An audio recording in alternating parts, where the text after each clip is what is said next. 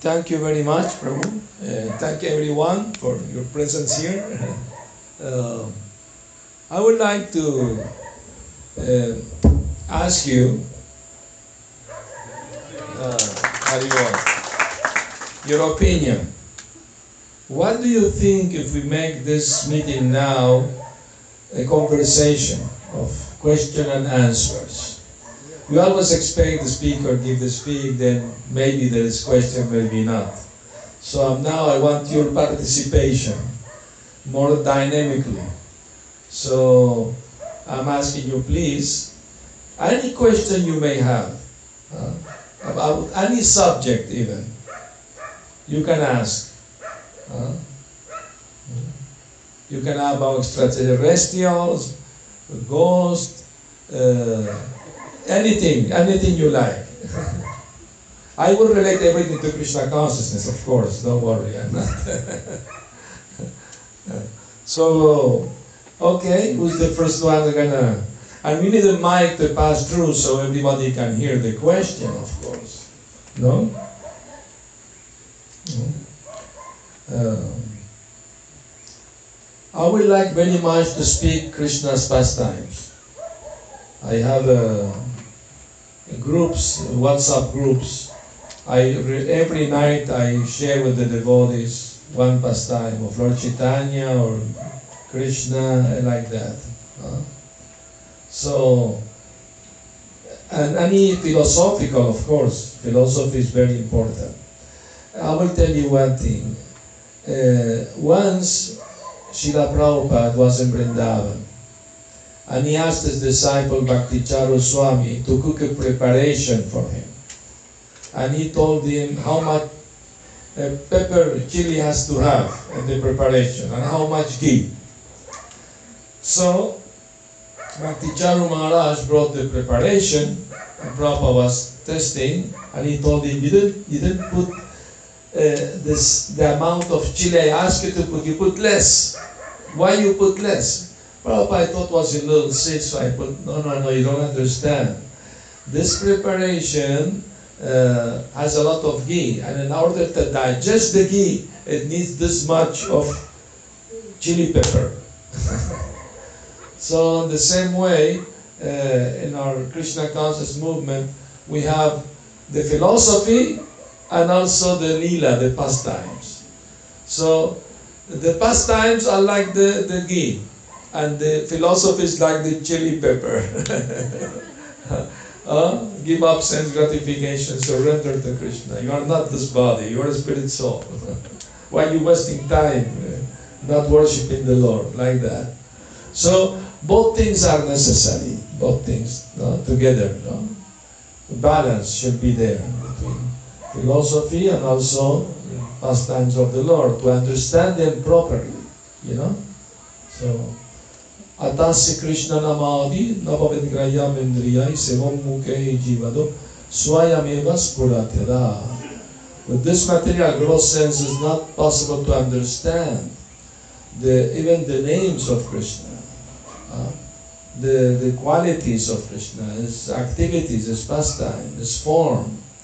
But when we engage our tongue in chanting the holy name of the Lord, then we become start becoming purified. Then the understanding the true about Krishna becomes revealed. It's a revelation. You know that, no? So it's very important no? to both things, lila and philosophy together. If only philosophy, you know, you need also the, the balance, no? not chili without ghee, you know. or only ghee, no chili, then you can't digest. So please uh, feel free to ask uh, any question. What is the proof? I will ask the first question, so you will be in, in, uh, in, uh, enthused, you know, encouraged to also ask question. What is the proof that Krishna is the supreme Lord, the God of all gods, no? above Brahma and Shiva and Ganesh and everyone, Durga Mata, everyone. No?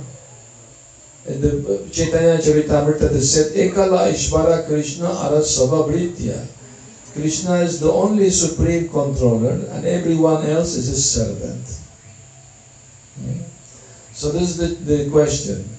What is the proof uh, that Krishna is the supreme personality of Godhead? Uh, because some people say, no, no, Vishnu, Shiva is, uh, no, uh, Krishna is an avatar of Vishnu, or no, Shiva is the supreme. what you will say? What is the proof that Krishna is the supreme personality of Godhead? What you will answer? What you would say if somebody asked you this question? Huh?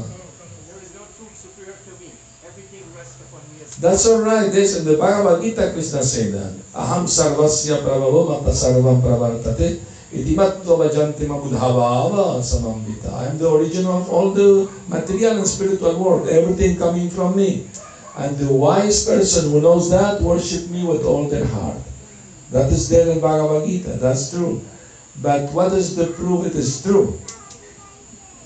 That is the question. Suppose you are not Krishna devotee, you are not a layman. He may ask the question, how do you know for true that this is what it is said that is the truth? Yes.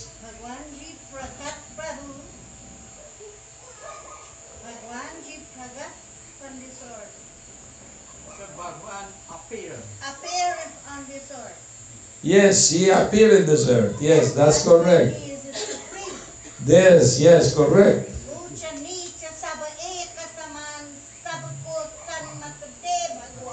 Jai ho, jai ho. Ete chamsakala pumsam Krishnastu Bhagavan Swayam. Of all the avatars mentioned, Krishna Swayam Bhagavan, the original Supreme Personality of Godhead.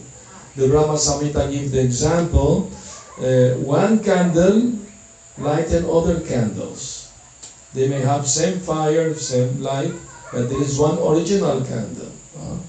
Ramadi Murtishu Kalanyamena Tishtam Nanavataram Akarodbhuvaneshu Kintu Krishna Swayam Samabhavat Paramapumanyo Govinda Adi Purushantamaham Bhajami. Beginning with Rama and all other avatars are expansion of Krishna or expansion of his expansion. Like that. So it is proven.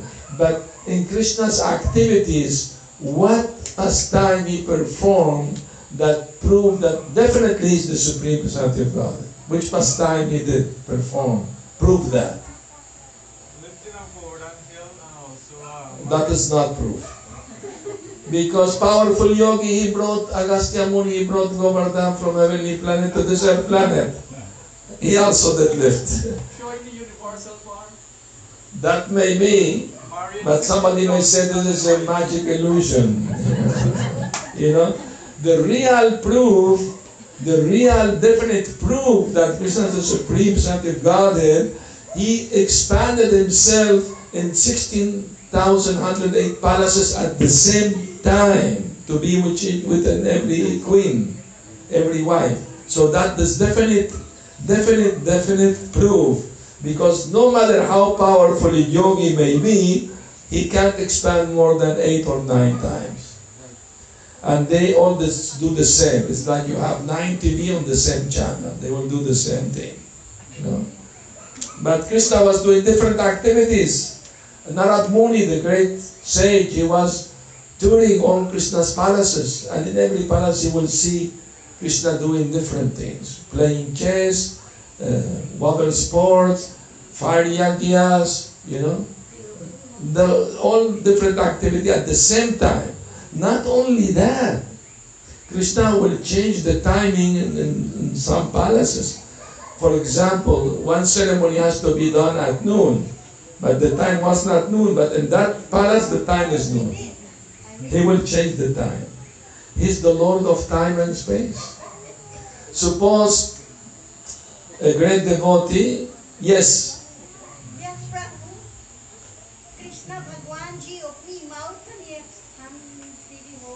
the whole universe, whole galaxy within his mouth. Yes, yeah, that's also proof, of course.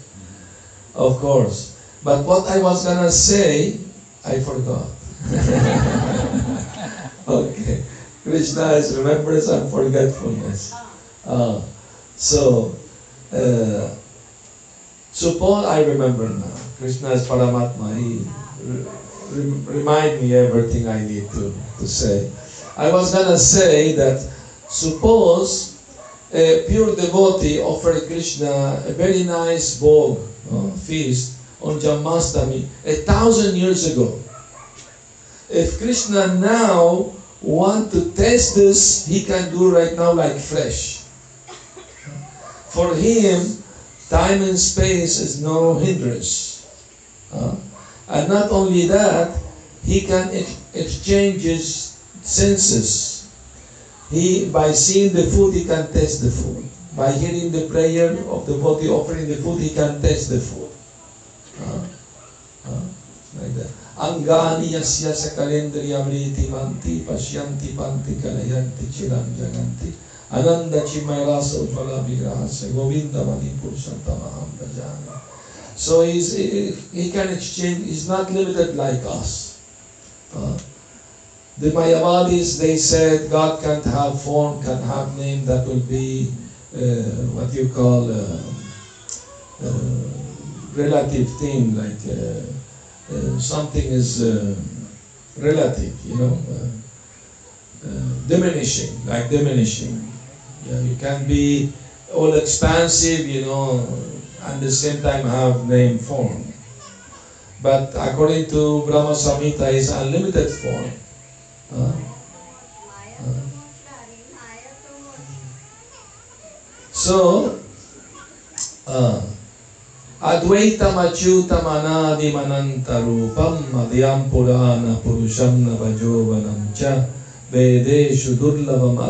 atma bhakto govindam adi purusham tamaham bhajan. He's achyuta, he's infallible. We fail. We want to achieve something, sometime may get it, sometime not. Because we are not achyuta. Uh, we are achyuta, fallible. But he's achyuta. Anything he wants to achieve, he can get. Once a man challenged my guru, asking the question, God can do anything, everything. Yes. Can he create a huge, big rock, very heavy rock? He can't lift. And yet, Prabhupada said, yes, he can create such rock. And after creating, if he want to lift, he can lift also. So all apparent contradictions harmonize in him because he's the absolute truth. He can do anything and everything. The other day, one uh, one uh, little girl asked me this question: Can Krishna destroy himself? I say, why he should destroy himself? He, he, he, only only people who are who are suffering uh, too much they want to commit suicide. But Krishna is very happy always. He's always jolly. Even Kiran Devan is smiling. uh, so only people who are depressed, who are very much in pain, sometimes they want to commit suicide. That's not that's not good because you become bhoot, you become ghost next life. Uh, so I told her, Krishna is very happy always. Why he will want to stop his existence? Even the little soul can be destroyed. The soul is eternal. Bhagavad Gita explained that. Can be cut into pieces, can be burned by fire. Uh, so, what to speak of the Supreme Soul, Supreme Lord? We are all part of Him, we belong to Him. So, so because He's always happy, Ananda Mayo Vyasat, the Vedanta Sutra said, He's always happy, eternally happy. So that means we being part of Him, we also should be always happy. Then the question may arise, then why we are unhappy? Why we are suffering? Hmm? You know why? Anybody like to answer? Simple question, simple answer. Because we have material bodies, that's why we're suffering. The mosquito come to bite. It's sweating because it's hot. Huh? But because we're trying to be Krishna conscious, we tolerate without being disturbed. Krishna said that in Bhagavad Gita to Arjuna. The, the, you know, Summer and winter come and go. Of course, there's no winter here. You're lucky. There's only rainy season now. It's okay. But, uh, but other countries, there's very severe cold. Oh, horrible. Uh, you will freeze it, you know. Anyway, so what we learn to tolerate without being disturbed means we are Krishna conscious. We don't, we don't, we don't get disturbed by this coming and going of, you know, happiness, distress may come and go.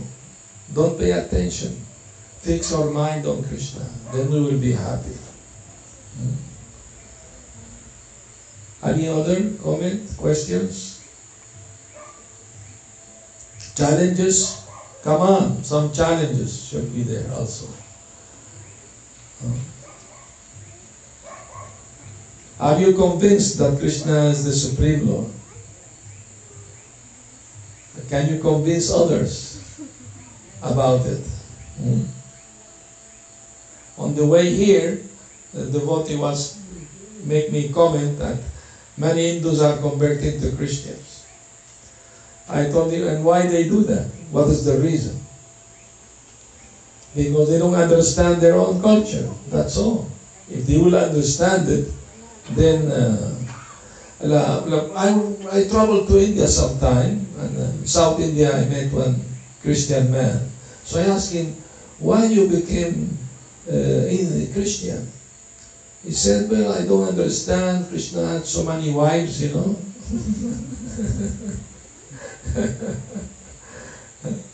uh, I mean, I was uh, traveling by train also from Calcutta to Delhi one gentleman next to me said, Are you from ISKCON? He said, Yes. Can I ask you a question? Yes. Why Krishna has so many wives? Why I can't have at least four? I told him Krishna gave every wife a palace and didn't have to wait 16,000 day or night to see him. He was at the same time with each and every wife. If you can't do that with four wives, go ahead, and do it. If you can't do it, then Unless you want to become Muslim, you can come marry four wives. no, no, I mean do Hindu, okay? then try to understand Krishna is supreme enjoyer. That's that most religion don't understand that. That God is supreme enjoyer. But he's not attracted to enjoy the material energy. He enjoys spiritual energy. Mm -hmm tell you one, one Krishna pastime hmm, about that. Uh, once the great sage Durvasa Muni went to Vrindavan, and he was on the other side of the river Yamuna. So Radharani and the gopis, they prepared prasad for him, they cooked. And uh, they were looking for a boat to cross the river. And there were no boats. So Krishna was sitting at the shore of Yamuna. They approached Krishna. Please, Krishna, help us. We need to cross the river to serve prasad to the sage, Durvasa, but there are no boats. Help us what to do. Krishna said, that's very easy. You just tell the Yamuna river, by the power of the austerities of the Brahmachari Krishna, the eternal Brahmachari, open your water. Gopis start to laugh. You're Brahmachari. Not possible, you know. Okay, try and see what happened. So they said the password. Uh, uh, and the river opened up. And Krishna said, oh, I told you. Oh, yes, Krishna, you're right. So they crossed the river. Water was open. They crossed the river. That's from the Gopal Tapani Upanishad, this pastime. They served the, the sage nice prasad. And he was very satisfied, very happy, you know. And, uh, and, and, then they asked him uh, uh, to come here. We had to say the password that Krishna is eternal brahmachari. To go back, what we should say. And Durvasa Muni told them, you tell the river Yamuna, by the power of the austerities of the of the sage Durvasa Muni, who didn't eat today, open your water. They were surprised. Radharani asked him, how you didn't eat? We saw you eating nice feast. And how is that Krishna's brahmachari? Please explain this to us. And Durvasa Muni said, well, Krishna is eternal brahmachari because he doesn't sport with any women made of blood and flesh, material body. All you gopis, you don't have material bodies. All the all the queens in Dwarka are expansions of you. All the Lakshmis in Vaikuntha are expansions of, of you. So you are not mundane, you are not from this world. So Krishna doesn't enjoy with any material woman. You? He only enjoys his internal potency. You are, you are, you you are all his eternal, internal potency. I'm also not, not materialistic enjoyer, although you saw me eating, it's true. But I also was watching my body eating. I'm aloof from my body. I'm self-realized. I know I'm not this body, I'm eternal soul. So I'm also watch, watching, my, watching myself eat. Oh. Uh, of course, this can be misused, this philosophy. Huh? Once I saw one devotee, he, you know, fell in Maya, and I was walking, you know, distributing books, and I saw him smoking. I told him, why are you smoking? I'm not smoking, my body is smoking. so we have to be careful not to misapply the philosophy, you know, like that. uh, if somebody understands you are not the body, means you, you don't do bad things to your body. Body is a temple, Krishna is in the heart. Oh, you don't want to damage Krishna's temple. The body is Krishna's temple. Is it? So, to understand this philosophy correctly is very, very important. Once the devotees in Los Angeles, they went to the university program. They were very successful, distributed many books, people listening, asking questions. When they came back to Prabhupada, they told him about it. Uh, Prabhupada was uh, happy to hear. And they told him, but one professor challenged us. He said, why Krishna is dancing with the wives of other men at midnight. That's not very moral thing to do, you know. And uh, Prabhupada told us what he should have told that man that Krishna is the Supreme Lord. He created the whole universe. That means all women within the universe belongs to Him. If you have a woman, you are stealing woman from Krishna. You are immoral, not Krishna. But Krishna is allowing you. You can have one wife. That's okay. Like that. uh, so, it's not easy thing to understand Krishna, you know. And also it is explained in the Bhagavatam that uh, those gopis who were married, they will hear Krishna's flute, go dance with Krishna in their spiritual body. The material body, they will remain next to the husband, uh, sleeping. But the spiritual body, they go to, to dance with Krishna. Like that. So it's very, very deep philosophy, you know. And also, when Krishna start loving and dancing with the gopi, you know how old was he? Eight years old. How can a child at eight years old be lusty? Not possible. Understand?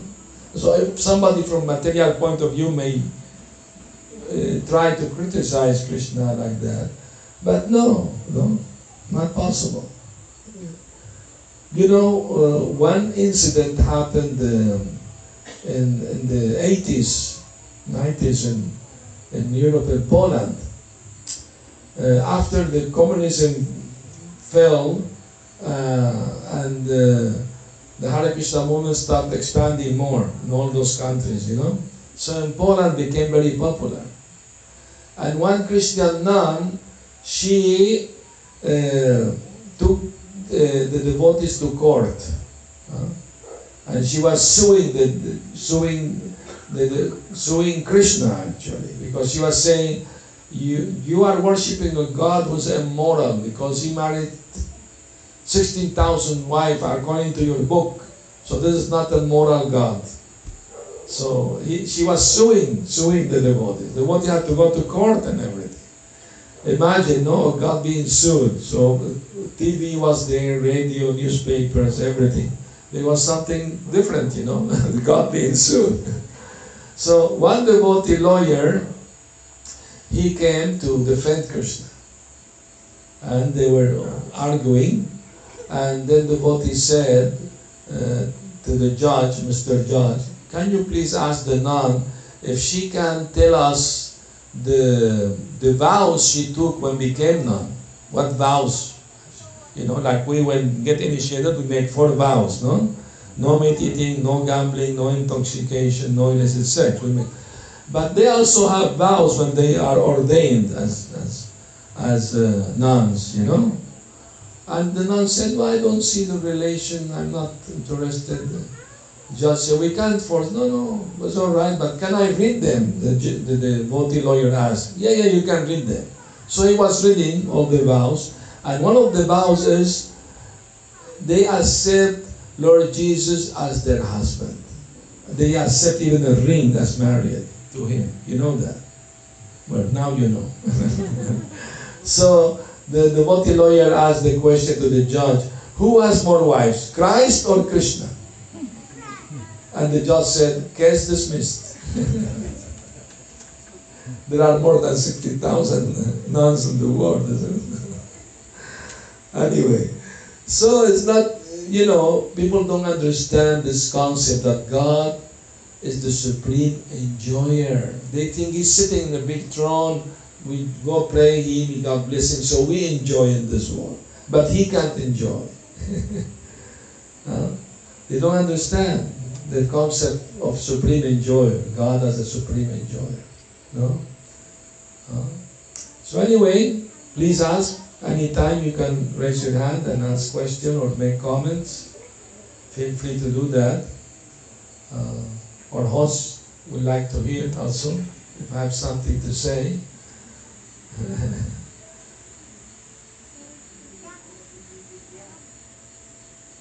Okay. Anyone else? You are very shy. Why you are so shy? Huh? It's good to be shy, but not about Krishna. Uh, for Krishna we can be bold. Uh,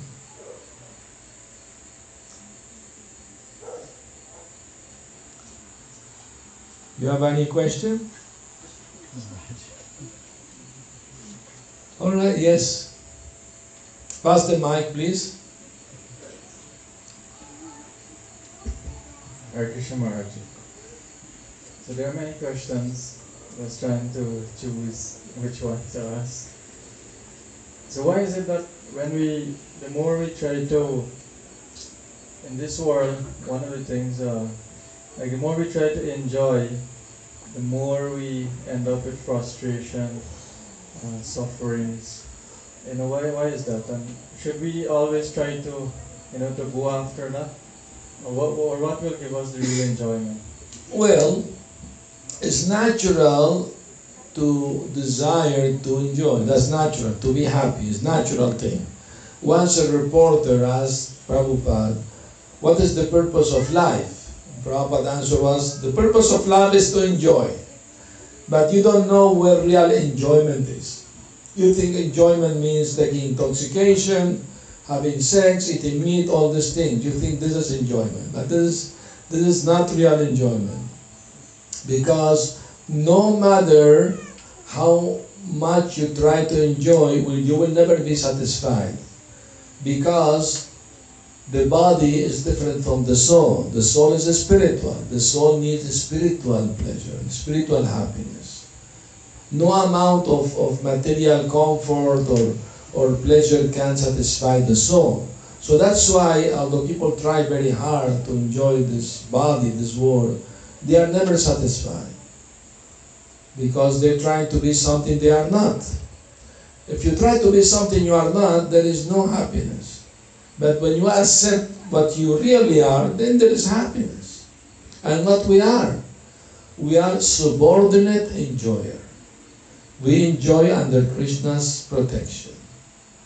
Huh? We enjoy uh, whatever Krishna, we like to eat nice food, we offer first to Krishna. Then we can enjoy as prasad, you know.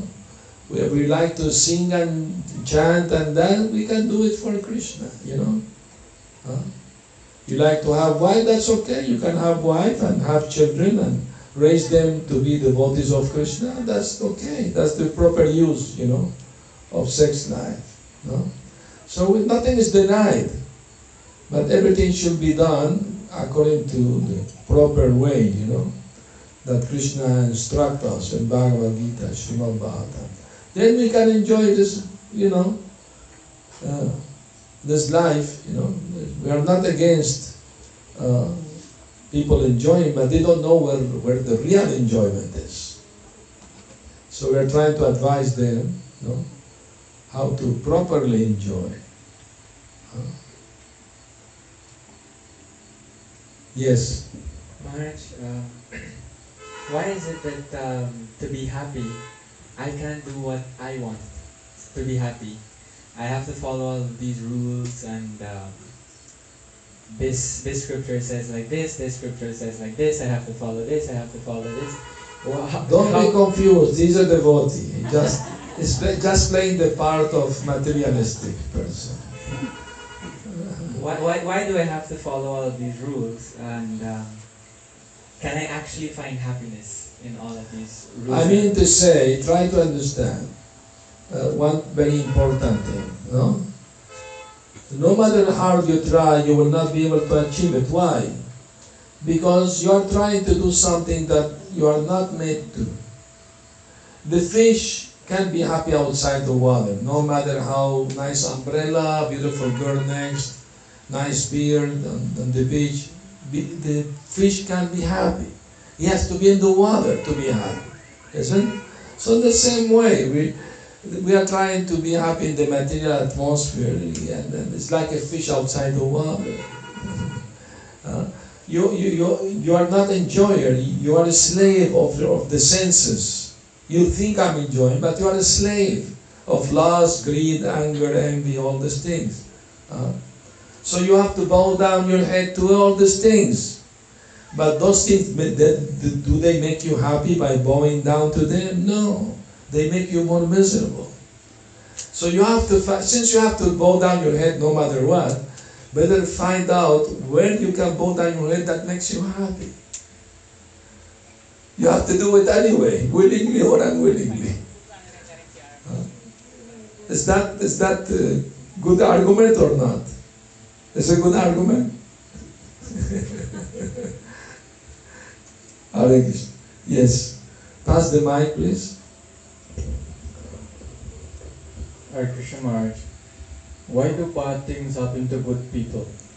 Why bad things happen to good people? Another question may be why uh, good things happen to bad people? Uh, in this world, nobody is completely good, nobody is completely bad. Everybody has some good, some bad. Some have more good than bad, some have more bad than good, of course. You know, and in Venezuela there is a big church, and the, the, there is two doors. In one door there's a, you know, saying, uh, um, it said, uh, there is no, uh, uh, no, there is no such a bad person, no matter how bad you are, that you can't enter. Anybody can enter. And, uh, uh, and no matter you think uh, yourself how good, you still need to enter. Understand? So, I mean to say, uh, you know, there is a book with that title, Why, why, what, good bad things happen to good people. And the writer was a, a, a rabbi, a Jew. And the reason he wrote this book, because he lost his child in the car accident, so he almost became atheist, you know.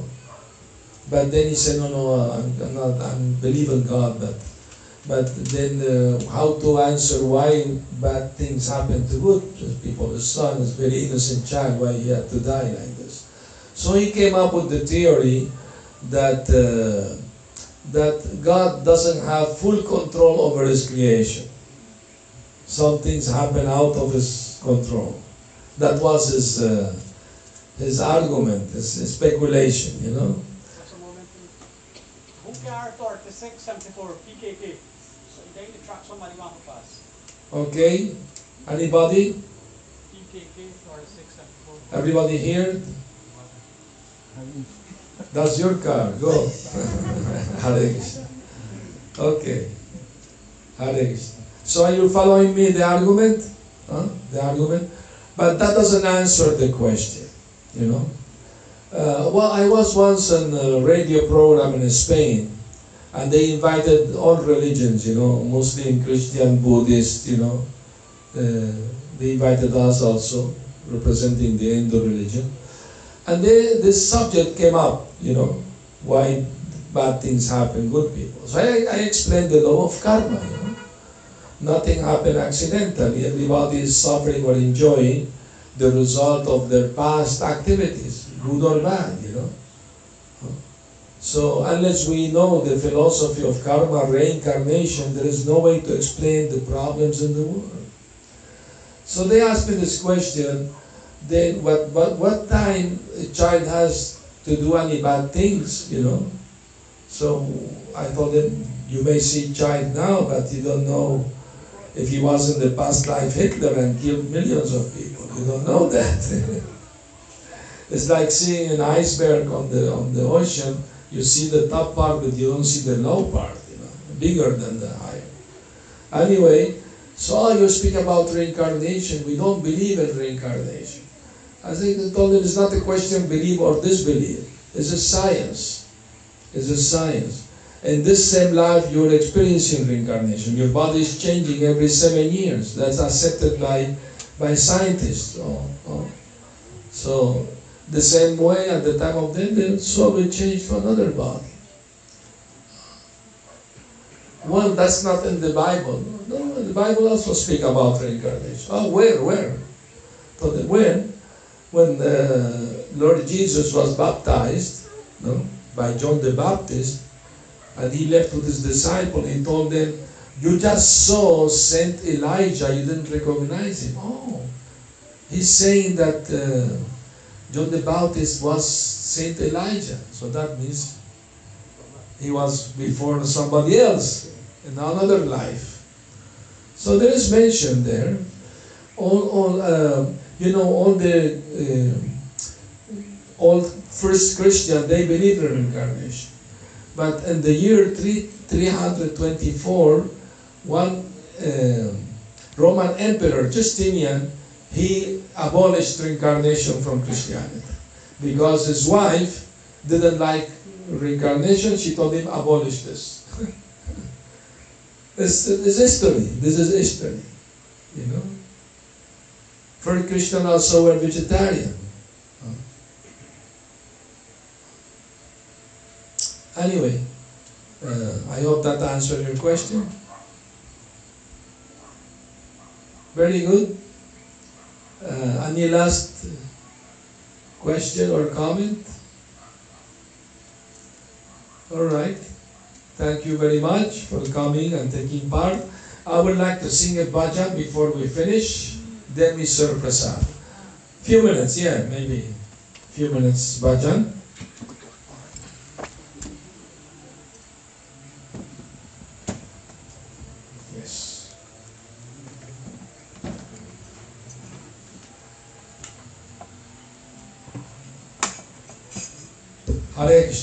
This bhajan, no? Govinda Jaya Jaya. You know.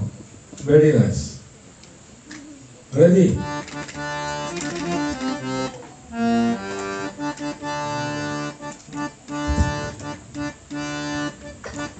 Govinda Jaya Jaya Gopala Jaya Jaya Govinda Jaya Jaya Gopala Jaya Jaya Govinda Jaya Jaya Gopala Jaya Jaya Govinda Jaya Jaya Gopala Jaya Radha Ramana Hari Govinda Jaya Jaya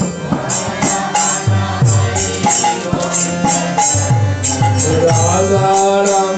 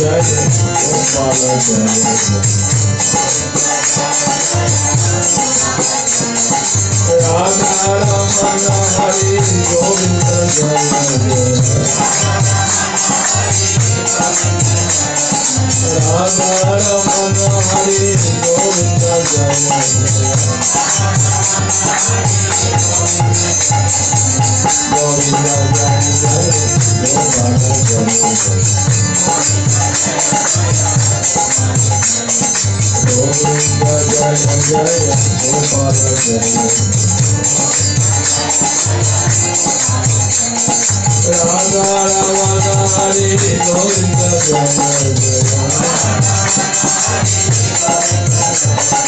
Radha Ramana Hari Govinda Jaya Jaya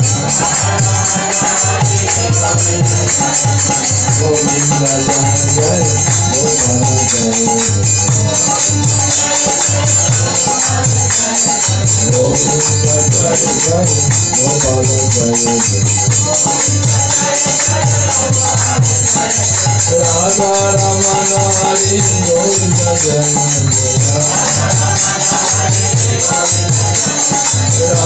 Ramana Hari Govinda Jaya Jaya Radha Ramana Hari Govinda Jaya Jaya Govinda Jaya Jaya Gopala Jaya Govinda Jaya Jaya Gopala Jaya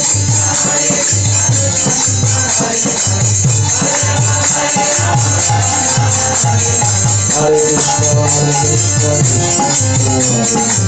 Jaya Radha Ramana Hari Govinda Jaya Jaya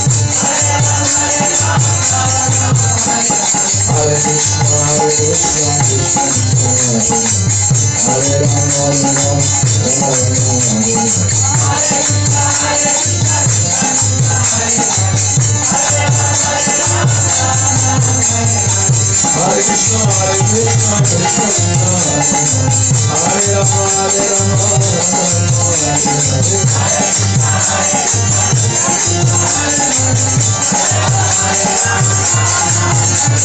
Hare Krishna Hare Krishna Krishna Krishna Hare Rama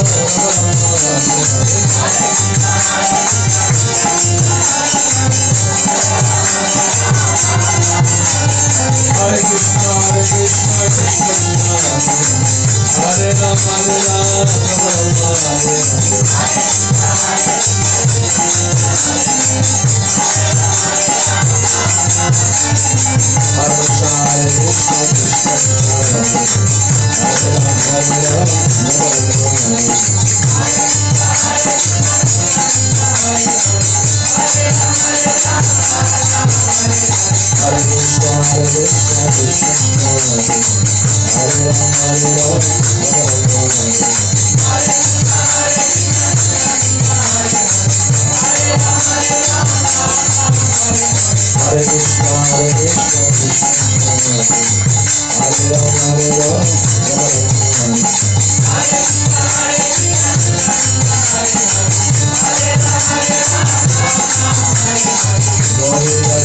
Jaya Jaya Gopala Jaya Govinda Jaya Jaya Gopala Jaya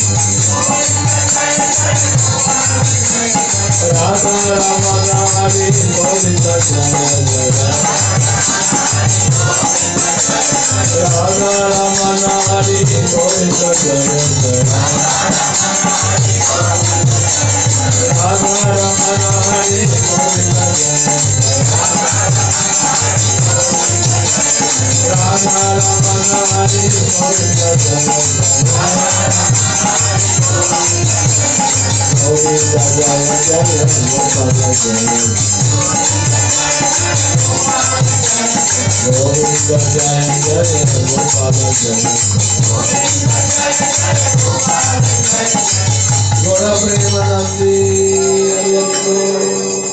Jaya